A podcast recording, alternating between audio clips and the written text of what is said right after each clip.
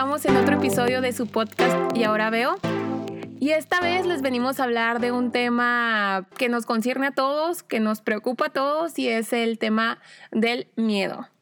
Y para hablar de este tema tenemos a un invitado muy, muy, muy especial que ya les hemos contado en otros episodios. Es Arturo Arellano, papá de Diana y uno de mis gurús, por así decirlo.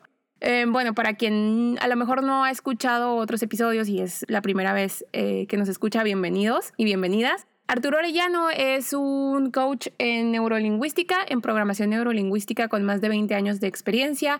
Ha andado por todo el mundo este, entrenándose y entrenándose con los grandes, llamémosle Tony Robbins, o sea, mis, este, es de mis sueños ir con él.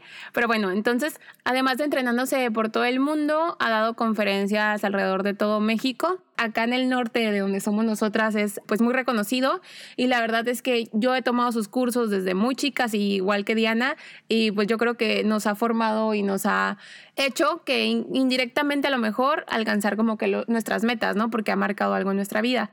Estamos muy contentas de tenerlo hoy aquí y otra vez nos va a hablar del tema del miedo. Y antes de entrar en materia del tema del miedo, quiero hacer como una actualización. Estábamos hablando, Diana y yo, que este podcast lo hicimos para darles un nuevo punto de vista, ¿no? Hablábamos de por qué se llama y ahora veo, pues levantarnos el velo que tenemos a veces, llámese ese velo ego, llámese ese velo miedo, entre otras cosas. Por eso lo hicimos, ¿no? Pero nos dimos cuenta o nos hemos dado cuenta con estos pocos o muchos episodios que llevamos, es que Diana y yo también nos hemos transformado. O sea, la verdad, cada episodio nos transforma y nos suma algo. Sabemos que algo bueno estamos dejando en nuestras vidas y bueno, también en el entorno que nos rodea con nuestras mismas acciones. Y les digo esto porque estoy muy contenta de que les platicamos el, el episodio, no, hace dos episodios de cómo manifestar tu realidad, ¿no? Y yo les quiero compartir una buena noticia. Digo, acabo de cumplir algo que tenía como muy soñado y que a lo mejor no veía en un futuro cercano, pero se materializó. Y yo estoy segura que es por este tema, ¿no? De, que nos vamos transformando con la información que vamos em, investigando, concretando y compilando. Entonces, estamos pues muy contentas de, de, ver que a lo mejor sí está funcionando algo de, los, de lo que les venimos a contar. Y bueno, solamente eso. De verdad escuchen sobre todo el de manifestar tu realidad si quieren lograr ciertas cosas porque acabamos de comprobar que sí funciona, aunque ya lo sabíamos, pero fue como un... otra vez. Otra vez esa certeza de, de que lo mucho, lo poco que les estamos compartiendo, pues sí funciona. Y bueno, Em, dicho esto, vamos a entrar en materia. Como les comentamos, vamos a hablar del tema del miedo y, cómo, ¿no? ¿no? No, tiene nada que ver ahorita a lo mejor con el tema de lo que está, de lo que pasó, de lo que está pasando, sino más que nada va cómo nosotros relacionamos el miedo con nuestra vida y cómo muchas veces vivimos pensando en el pasado y en el futuro, en el pasado por los eventos que nos, que nos pasaron este, y que nos generaron miedo y creándonos un futuro incierto o un futuro lleno de miedo por nuestra propia imaginación. Ni siquiera está pasando nada y ya estamos pensando lo peor. O sea, ni siquiera estamos disfrutando el momento presente porque, por ejemplo, a mí, un ejemplo mío, ¿no? O sea, lo, acabo de concretar algo y ya estoy pensando, y de verdad, ¿eh? Ya estaba pensando en el peor escenario. Diana me dice, ya, deja de crear, deja de pensar en eso, tú creas tu propia realidad. Y sí es cierto, tengo como que regresarme a mi centro. Entonces es muy importante eso, pues no autosabotearnos, porque acuérdense que nuestros pensamientos crean y nuestras palabras decretan. Entonces, si nos estamos imaginando el peor escenario en nuestras, en nuestras mentes, pues uno, no disfrutamos el momento presente y dos, estamos casi casi pidiendo que eso pase prácticamente. Entonces, Diana vio un video de Sadhguru en esta investigación previa que hacemos a los episodios y me lo compartió y me gusta mucho lo que, lo que dice, ¿no? Como que la, el miedo es algo en la imaginación que te estás creando. O sea, tú solito te estás contando una película por medio de tu imaginación. ¿Por qué no mejor contarnos una película de amor, ¿no? De algo bonito igual y no va a pasar así con, como el tema de la película de terror que nos estamos contando en nuestra, en nuestra mente, pero pues vamos a disfrutar, ¿no? Mejor disfrutamos lo que estamos imaginándonos y nos creamos el mejor eh, escenario del mundo y pues al final el día está en nuestra cabeza. Y bueno, em, ahora sí vamos a dejar que hable el experto en este tema. Démosle una gran bienvenida a Arturo Arellano. Entonces, bueno, lo que queremos saber es este, el tema de, del miedo como tal, ¿no? De a lo mejor de, de, dónde viene, de cómo lo podemos manejar, preferiblemente, o sea, qué podemos hacer, evitar tener miedo, imaginarnos otra cosa cuando tengamos miedo o algo así que nos quieras contar.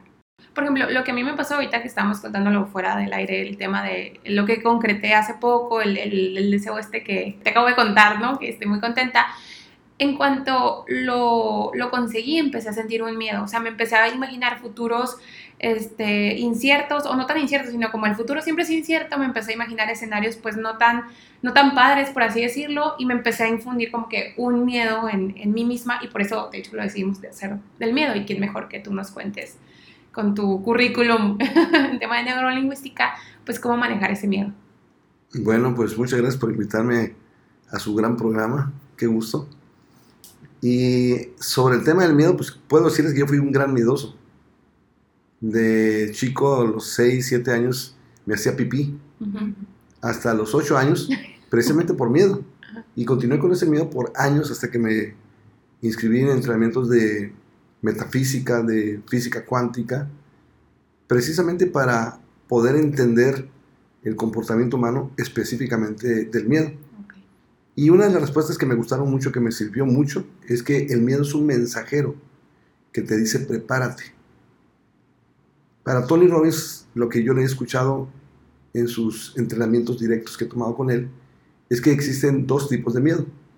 El miedo a no ser suficientemente bueno y el miedo a no ser amado. El miedo al rechazo. Entonces, cuando una persona entiende que todo lo que hace que un ser humano se detenga se dice que es miedo. Y miedo en inglés se, se, escribe fear, donde fear como un acróstico significa F-E-A-R, que se puede leer como falsa experiencia aparentemente real. Nosotros los seres humanos tenemos la capacidad de imaginar. Y desde los cero años hasta los seis años fuimos programados cuando teníamos una frecuencia de onda cerebral tipo alfa, donde la frecuencia que utilizamos nos permite aprender de una forma rapidísima. Y todas las programaciones, todo lo, que se dijo, inclusive desde el tercer mes, o algunos expertos dicen de la tercera semana de gestación, que cuando estamos en el, en el vientre, toda esa información queda programada los regaños de mamá, mira, se está moviendo, me está pateando y ya no lo aguanto, ay, como ya quisiera que saliera. Entonces el, el bebé, el feto, empieza a experimentar una serie de procesos donde todo eso queda programado. Y desde los 0 a los 7 años, todas esas programaciones toman vida y en automático generamos inconscientemente una serie de patrones conductuales o costumbres. Y se dice que nosotros, para poder cambiar el miedo, lo único que tenemos que hacer es bajar al consciente en qué frecuencia de onda estamos. Si estamos en la frecuencia de onda del, estrés, que es beta consciente, donde se manejan alrededor de entre 14 y 25 mil hertz, es una actividad mental muy alta, donde ahí existe la acción, es cuando la adrenalina está en un nivel más alto, está la lógica, está la crítica y está el estrés. Imagínate qué tipo de lógica y qué tipo de, de acción se va a tomar cuando vives en el estrés. Entonces se necesita esos niveles, pero ese estrés, conforme se va avanzando, provoca que el ser humano actúe de forma superficial se me hace muy interesante lo que estás diciendo porque, de, bueno, todo lo, que, todo lo que hemos platicado Diana y, yo a lo largo de, estos episodios son muchas cosas que aprendimos contigo, ¿no? Y el, el, episodio pasado, que de hecho estaba hablando al principio de ese episodio, es el de manifestar nuestra realidad. Y hablo, hablo de eso, ¿no? De las, de las ondas eléctricas o electromagnéticas de nuestro cerebro, que porque a los, de los 0 a los 7 años, como bien lo dices, este, nuestras, es mucho más fácil captar ciertas cosas. Entonces, cuando estamos en unas onda alta es cuando el miedo entra, por así decirlo, y por eso lo estoy relacionando con el tema de la, de la meditación. Por eso es tan importante como que la meditación para bajar esas ondas cerebrales y no vivir en ese estado beta consciente donde estamos siempre bajo estrés. Pues, la meditación sería recomendable para ese tipo de cosas. O una simple oxigenación. Ahorita, por ejemplo, si tú te, te tapas, así decirlo, el orificio nasal del lado derecho y respiras por el izquierdo, inhalas y tapas ahora el, el otro. El izquierdo y exhalas por el derecho. Y al hacerlo tres veces, se empieza a sentir una paz, una exquisitez, que se puede decir que son endorfinas. Ahora, te quedas en la última fase tapando el orificio izquierdo. Ahora inhalas por el derecho. ¿Qué se siente? no, pues se siente, o sea, como que liberas. Generas endorfinas, te relajas impresionantemente.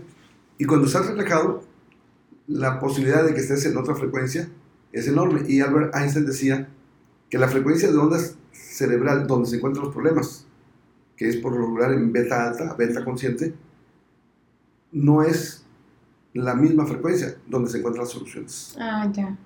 Y entonces esto sería si alguien empieza a sentir miedo, que se ponga a respirar. Si la persona experimenta miedo, hay tres cosas que puede hacer. Se dice que existen ocho, emociones primarias. Cuatro son básicas y cuatro fueron desarrolladas. Otras personas llegan a asegurar que nada más hay dos, amor y miedo. Aquí lo interesante del caso es que toda emoción, yo Dispensa la define como el producto final de una experiencia. Cada vez que tienes una experiencia, lo que queda, siempre queda traducir a una química que es, que, es la que manifestó una emoción. Y que toda, toda emoción, esto lo dice Tony Robbins, está respaldada por una triada, que es una triple manifestación de lo que configura y que constituye una emoción. La emoción se manifiesta en tu fisiología, en tu forma de pensar y en tu forma de hablar y de interpretar las cosas, incluyendo tono. Estos tres elementos se le conoce como una triada. Para poder tener y experimentar cualquier emoción, necesitas el cuerpo. Por ejemplo, ahorita me acabo de mover. Por lo regular estamos en, posiciones o posturas cómodas. Y esas posturas cómodas no son pensadas, de forma inconsciente se elaboran. Entonces la persona empieza a vivir con emociones del pasado y como dice Joe Dispensa, estarás de acuerdo conmigo que si tú estás viviendo con emociones del pasado, posturas del pasado, estás dejando de vivir el presente, que es el regalo, estás dejando de crear algo nuevo. Y eso es lo importante. Cuando la persona se acostumbra a vivir en esos procesos, genera una química a la cual te puedes hacer adicto. Adicción significa que no puedes parar algo. Miedo significa aquello que te detiene. Entonces, cuando la persona experimenta miedo, está acompañado de una triada, de una fisiología, de una forma de respirar, de una forma de enfocar y de contarte historias en tu mente y una forma de interpretar las cosas con una forma de hablar y un tono específico. Si tú cambias la triada, específicamente la fisiología, por ejemplo, si respiras y pones el pecho recto, o sea, sacas el pecho y haces los hombros hacia atrás, te cambia completamente. Te cambia completamente porque la fisiología es el 55% de nuestra comunicación. Y dejas de, perdón, y dejas de vivir como que en el pasado, o sea, si en el pasado eres, vives en el miedo, ya rompes con eso y ya no estás viviendo en el pasado, por lo tanto ya no estás encasillado en ese miedo que, que has venido experimentando. aquí viene algo importante, ese pasado es un pasado conocido, que te va a llevar a un futuro predecible. Cuando tú vives en ese pasado conocido, estás de una manera sintiéndote protegido. Existen seis necesidades básicas que Tony Robbins entrena, donde dice que la primera es la seguridad, que tiene que ver con sentirte seguro, con evitar miedo. Entonces nuestro cerebro hará todo por evitar dolor, porque el cerebro tiene una función específica, un objetivo específico que es el de la supervivencia, la subsistencia.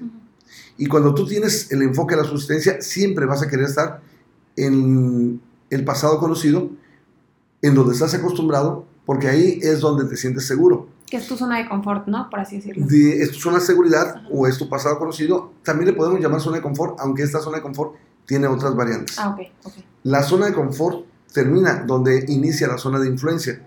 Y casi siempre nos salimos de la zona de confort por dos energías gemelas que todos manejamos, que es placer y dolor. El dolor puede ser físico o puede ser emocional. El dolor emocional es sufrimiento, el dolor físico pues ya ya sabemos que es dolor. Entonces, si una persona experimenta miedo, se puede decir que ese miedo es una costumbre porque estamos viviendo en la zona de seguridad desde el Pithecanthropus erectus, el nombre dental, cuando el, el ser humano, cuando el hombre salía de la caverna, salía de su cueva para alimentarse, para cacería o algo, siempre experimentaba una sensación de amenaza, porque podía regresar, como le, le pasaba tal vez a otros pobladores, y que su cría o su pareja fueran atacados por animales y devorados. O él mismo, al salir por la subsistencia, tenía que hacerlo para él y para su familia, porque tenemos un instinto de supervivencia que lo, que lo hace el ser humano enfrentarse a todo aquello que se necesite con tal de sobrevivir, con tal de subsistir. Si una persona siente que va a morir, que es la principal eh, función que vamos a evitar, nuestro cerebro de forma natural, tenemos una glándula que se llama amígdala cerebral, cuando te sientes amenazado, siempre va a desconectarte del control y va a provocar que tú actives tres, tres, tres eh, opciones. Atacas, huyes o te paralizas. Es el eje hipotálamo adrena- adrenalínico que se maneja en psicología y en psiquiatría, donde el ser humano ya no piensa y solo actúa. Pero esta es una herencia del hombre primitivo, ¿no? Del, del Homo erectus, del... La- Donde... La, próxima vez que te enojes con alguien, casi siempre el enojo es porque queremos controlar algo. Y ese enojo en muchas ocasiones es la misma sensación, es la misma amígdala cerebral que se está activando. Entonces la próxima vez que te enojes con alguien, dile, mamá, papá, novio, no soy yo, es mi amígdala cerebral. es en serio. Sí, no, pero que es la herencia que nos dejaron. Yo me acuerdo que estaba viendo algo de Tony Robbins donde decía, eso ya, ya está en el pasado, o sea, eso ya no... Sí, nada más que no es una herencia como tal, sino es una función biológica. Ok, ok. ¿sí? Porque el miedo sí puede ser, ser la herencia, el patrón conductual, Ujú. pero esto biológicamente así funciona. De forma natural, tu cerebro fue constituido para que se active. Cuando tú dices, oye, ves una víbora ahí, ahí será buena, será mala. No, quítate, Ajá. quítate. Si el, cuando el, el- la amígdala cerebral experimenta una amenaza, eso sucede. Y lo mismo sucede cuando, cuando estás discutiendo con alguien. Ya cuando sientes una amenaza, entonces la gente empieza a gritarte más, empieza a atacar, empieza, se queda callado o se va y se recluye en, su habitación. Pero esas son funciones biológicas que debemos de saber que suceden cuando el ser humano explore más su persona, cuando se dedica a invertirle a su cerebro, a su cuerpo, a sus emociones, a su inteligencia, a su energía.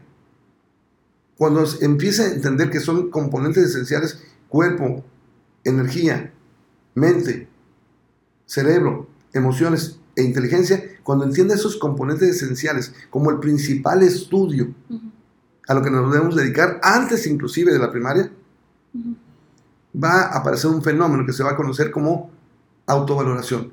La persona al conocerse se va a valorar. Dime quién puede valorar lo desconocido. Nadie. Nadie. Entonces, el miedo es una zona de seguridad para algunos en la base estructural, donde cada vez que tú quieras incursionar en algo desconocido, que no es familiar, entonces el cerebro va a generar una sustancia que va a impedir que lo hagas. Por eso esa sensación que tú crees que es miedo, no es miedo, solamente es desconocido. Y lo desconocido genera sustancias donde te sientes como amenazado y es lo que le llaman miedo, pero de forma biológica es simple y sencillamente el funcionamiento de tu cuerpo que está protegiéndote Ante lo desconocido, entonces. ante lo no familiar No, no, familia. o lo, lo desconocido. Un pensamiento y una palabra generan una sensación. Una sensación o emoción va a generar una vibración y una vibración provoca una atracción. Si quieres fijarte qué es lo que, atra- qué es lo que atraes, fíjate cómo vibras.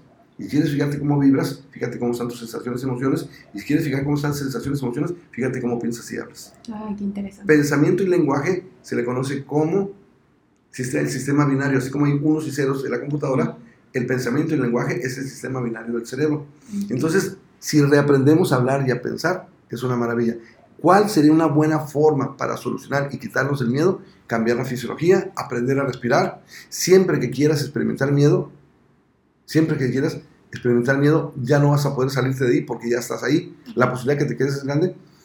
¿Cómo le vas a hacer? Entonces debes de aprender a generar lo que se conoce como una NAC, neuroasociación condicionada, neurocondicionamiento asociativo. Entonces, ¿qué significa? Que vas a empezar a practicar meterte el miedo a, de- como opción y te sales. Ok. Eso lo hacemos en entrenamientos. Por ejemplo, una persona que tiene miedo a la- una fobia a las cucarachas, a las, a las víboras, a los Alacranes. a la cara, lo que sea. Nosotros traemos escorpiones o traemos víboras y trabajamos con un proceso que se llama instalación de recursos, que es trabajar por medio del recuerdo, tomando en cuenta todos los estados emocionales y las triadas que empoderaron a la persona donde tenía valor, donde tenía confianza, donde tenía seguridad. Y cuando activamos tres de esos estados emocionales, tres de esas emociones con sus respectivas triadas, le decimos, mira, aquí que tienes seguridad o inseguridad, no, pues seguridad. Acá que tienes con esa expresión del rostro, acá siento fuerza. Y acá en esta que dices, no, pues siento inseguridad con la cabeza cachada. Entonces le verificamos que hagas una verificación de su triada y ahora si la puedes poner, salte, métete, salte, métete, salte. Ok, ya sabes estar seguro o inseguro. Seguro, inseguro, seguro, inseguro. Ok, ahora siéntete fuerte, siéntete débil, siéntete fuerte, siéntete débil. Siéntete una persona que- de- determinada y una persona que interrumpe. Una persona que, que va a hacer algo y lo inicia y lo termina, ahora que interrumpe. Entonces lo llevamos a los dos procesos para que tenga los dos mundos paralelos.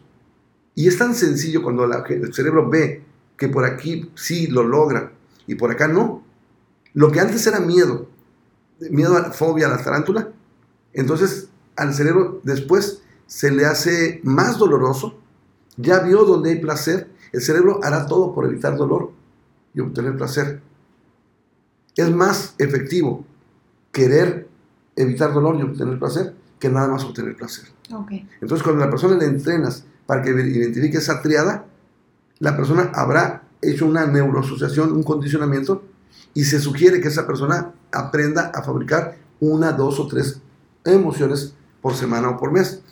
Hay más de 4.000 palabras que puedes manifestar, diferentes emociones, y nada más manejamos 12. Ok. Entonces, la pregunta es, si miedo, si el miedo es todo lo que te detiene, haz la lista de las cosas que te detienen. Entonces, ¿por qué unas personas, por ejemplo, en una familia, un hermano le puede tener miedo a las arañas a las alturas y otro no? Si toda su vida crecieron escuchando las mismas programaciones, no sé, de su familia, eh, viendo los mismos programas de televisión y todo, porque en uno se desarrolló un miedo mientras en el otro no. La respuesta es sencilla. Sistema de creencias y sistemas de representación. Los seres humanos todos traemos una individualidad de cómo utilizamos nuestros sentidos de forma preferente. Las personas que utilizan más su hemisferio izquierdo no se manejan igual que los que manejan más su hemisferio derecho o los que tienen un equilibrio. Entonces, un joven que es hemisferio derecho, que es que tiende a utilizar mucho el sentido de la vista, tiene por su biología tiene una forma de pararse porque quiere ver, entonces se mantiene recto y como quiere ver una imagen que vale más de mil palabras, entonces lo que ve lo quiere expresar y habla más rápido, al hablar más rápido genera más adrenalina y esa persona se puede decir que se configura aparentemente, porque no es necesariamente así, más segura. Habla rápido, habla fuerte, tiende a mandar y tiende a moverse rápido. En cambio, la persona auditiva, que es hemisferio izquierdo, esa persona piensa mucho en las palabras porque trabaja por el sentido del oído preferentemente y el sentido del oído en lo que se refiere a los mensajes, a los textos, a las palabras, tienes que esperarte a escuchar la información. Porque si no la terminas, no, no alcanzas a captar toda la frase, entonces esa persona se hace ordenada para escuchar todo el mensaje. En cambio, la persona visual ve la imagen, ve el principio y el final, ya se sabe el final porque lo vio y el auditivo lo tiene que escuchar. Entonces procesan de forma diferente y el kinestésico, que es la tercera forma de utilizar tus sentidos, que incluye la parte olfativa, gustativa y táctil. La persona kinestésica se maneja por sensaciones. Entonces la persona kinestésica es más lenta, su forma de hablar es más lenta, más grave la voz. Y son personas que desarrollan una paciencia impresionante. Son las personas, personas que son más temerarias. Son las que les encanta por sentir la vida, le encantan los riesgos, le encanta el miedo, les encanta sentir. Son buenísimos para el deporte, para la danza, para todo lo que tenga que ser, que ver con movimiento e inclusión del cuerpo pero no les encantan las matemáticas. También lo pueden llevar, porque no son menos que otros. Como al, al- al auditivo no le gusta bailar, ¿no? es pie izquierdo. O al visual no le gusta que lo miren con cierta ropa que no es. O puede que le tengan miedo a diferentes situaciones. Ajá. Al, por ejemplo, al visual le daría miedo al ridículo, porque lo van a ver, pero se va a aventar y se, y se va a preparar. El auditivo le da miedo al público. ¿Por qué? Porque está acostumbrado a vivir en soledad, en soledad con sus pensamientos, ¿sí? Porque trabaja más con palabras y al trabajar más con palabras genera otro tipo de procesos que el que trabaja con imágenes, sonidos o sensaciones. Por eso en cada familia es diferente, ¿no? Si en mi familia hay un kinestésico, un auditivo y un visual, independientemente que crecimos con los mismos programas, este, paradigmas, creencias, cada, cada uno lo procesa diferente porque somos personas diferentes y tenemos, este, bueno, procesamos tema kinestésico, visual, Sí. auditivo. Ahora, aparte de eso, existen cuatro filtros donde la persona que fue programada igual, uno estaba llorando, el otro estaba contento, uno estaba ya recién alimentadito y el otro todavía no le daban comida, traía hambre. Entonces, la interpretación de cada proceso fue diferente. Aunque aparentemente fue el mismo contexto, cada uno tuvo un ciclo diferente de percepción de acuerdo a su fisiología, de acuerdo a la programación que le hizo la sociedad, de acuerdo a la programación que le hizo sus padres, o de acuerdo a su neurología, de acuerdo al sistema de representación preferente que utilizan. Ok. La, mayoría de las personas eh, no sabe que el 98% de sus problemas son mentales, viven en su imaginación. Y esos problemas que viven, mm, se dice que un problema no es otra cosa más que una pregunta mal planteada o una pregunta no planteada. Entonces nosotros contamos con siete poderes para solucionar cualquier cosa. El poder de las preguntas, el poder del enfoque, el poder de la interpretación, el poder de las emociones, el poder de las decisiones, el poder de la acción, el poder de la causa. El miedo y cualquier otro comportamiento no, no útil se origina en una afirmación o se origina en una pregunta o en una fisiología, porque la fisiología también es un lenguaje. Entonces, si nosotros queremos cambiar la, la causa o el efecto final, tenemos que cambiar la acción. Y si queremos cambiar la acción, tenemos que cambiar la decisión. Y si queremos cambiar la decisión, tenemos que cambiar la emoción que la generó.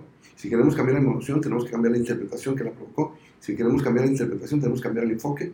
Y para cambiar el enfoque, tenemos que cambiar la pregunta Ujú. o la, forma, lo- lo- o la forma como nos expresamos. Estos siete poderes van a provocar que una persona verdaderamente se empodere y se haga la pregunta, por ejemplo, ¿qué pasaría si yo puedo experimentar la fuerza y solucionar esta situación? ¿Cómo sería mi vida si, si pudiera sentir la fuerza del Maestro Jesús o del Maestro que ellos elijan en mi corazón ahorita? Si la persona aprende a hacerse las preguntas correctas, si yo no pudiera fallar y pudiera experimentar valor en cualquier cosa que haga y el miedo se desvanece ante cualquier cosa que yo haga, ¿qué es lo que haría el día de hoy? Entonces la persona empieza a generar un encantamiento, como les dije antes, que empieza a repetir, soy libre, soy libre, soy autosuficiente, soy libre, soy autosuficiente, soy libre, soy autosuficiente.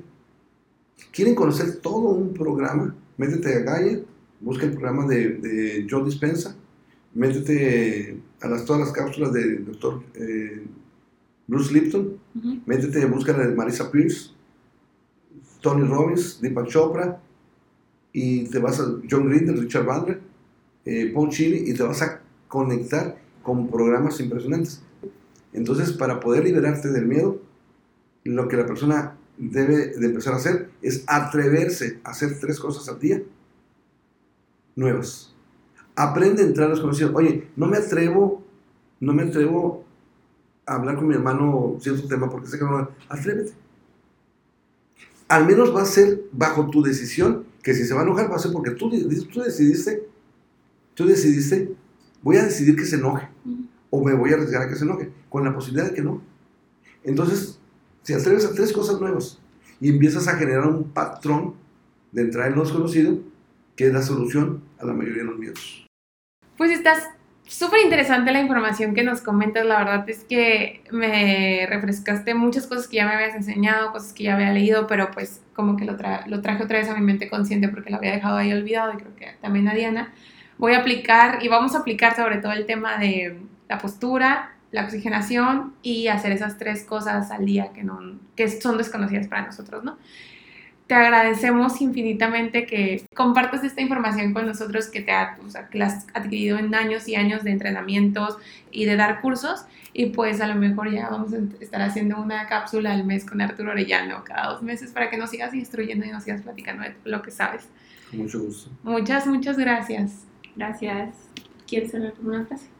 ¿Una frase? Sí. sí. Yo siempre digo que las personas aprendamos a vivir en plenitud cada día y sobre todo a hacer de cada día una obra maestra. Y bueno, espero que les haya gustado toda esta información que les venimos a contar hoy y que Arturo Arellano nos iluminó. Mi nombre es Bárbara Pacheco. Yo soy Diana Arellano. Les mandamos mucha luz y mucho amor. Nos vemos.